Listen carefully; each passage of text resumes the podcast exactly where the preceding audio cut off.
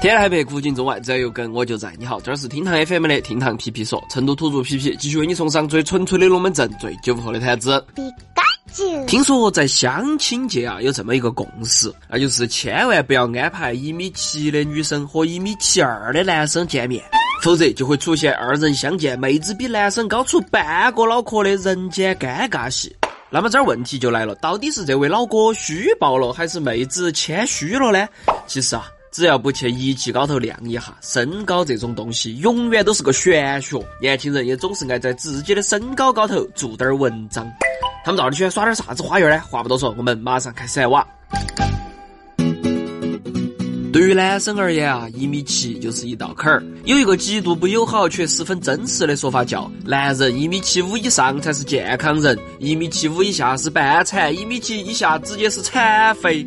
加上很多妹子深受偶像剧毒害，又把择偶身高标准调到了一米八。在这道分水岭高头啊，只要你上了岸，那就是长腿欧巴最萌身高差。但是哪怕你是矮一公分的一米七九，那也会在公园相亲角的墙上失去不少优势。于是啊，百分之七十的男生都会谎报身高，一米七的说自己一米七五，一米七五的说自己一米八。毕竟穿双靴子，再加两层鞋垫，头发再稍微吹蓬松滴点儿，硬件不够，软件来凑嘛。哎呀，也不要问我咋个那么清楚，说多了都是泪。反正虚报五厘米之内都是业界良心。当然呢，在意身高的也不只是男生。自从妹子些晓得了有零点幺六八的黄金比例之后啊，就自动将一米六八作为完美身高的象征。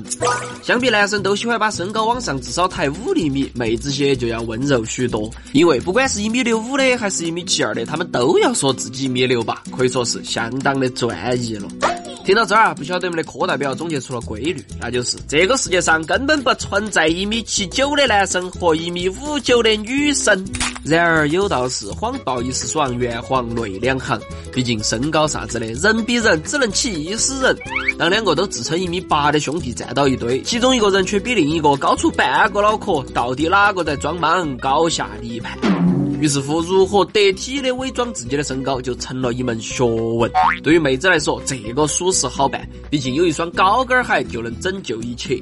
身高玄学加高跟鞋玄学，能让女生的身高各种变幻莫测。管你是一米五几还是一米六几，反正通过高跟鞋，最后都能达到一米六八的效果。喊他！而相比之下呢，男人耍的伎俩就更加神鬼莫辨了。穿上个厚底底，秒涨五公分儿。前段时间，皮皮在网上看到个帖子，就是盘点市面高头的各种鞋子，哪款才是隐藏增高的王者？在这儿啊，我们常规印象中的厚气垫运动鞋啦，双层打底的战术军靴啦，都成了弟弟。一款来自某某世家、号称矮子救星的松高鞋，居然能帮人增高十二厘米。除了鞋子垫得高，男人在头发高头也可以是大做功夫。都说寸头是检验帅哥的唯一标准，其实寸头不仅能测出颜值，还能测出真实的身高。在这个背头加两公分、风里头加四公分、快手土味飞机头加六公分的年代，敢于留寸头的兄弟，那必然是相当有自信之人。不过啊，这儿说了这么多，谎言总是要经历考验的。到了一年一度体检量身高的时候，就是地狱时刻。为了这一天，尽量苦练各种技能，管你是脚尖儿微垫还是挺直腰板儿，在没得任何道具加持的情况下，矮的事实就是如此的真实且具体。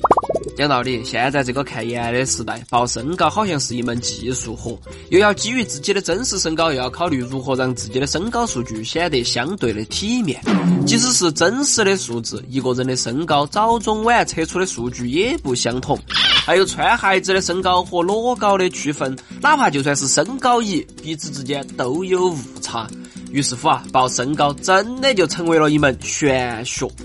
毕竟呢，每个人都是有虚荣心的。既然每一次测得的身高不同，那么为啥子不报一个好看点的数字呢？啊，当然嘛，如果你在某些方面相当突出，比如说杭州马老板那种，那身高这些东西就当皮皮啥子都没说哈。对了，今天皮到这儿，更多精彩评论内容，我们下盘接到皮，拜拜。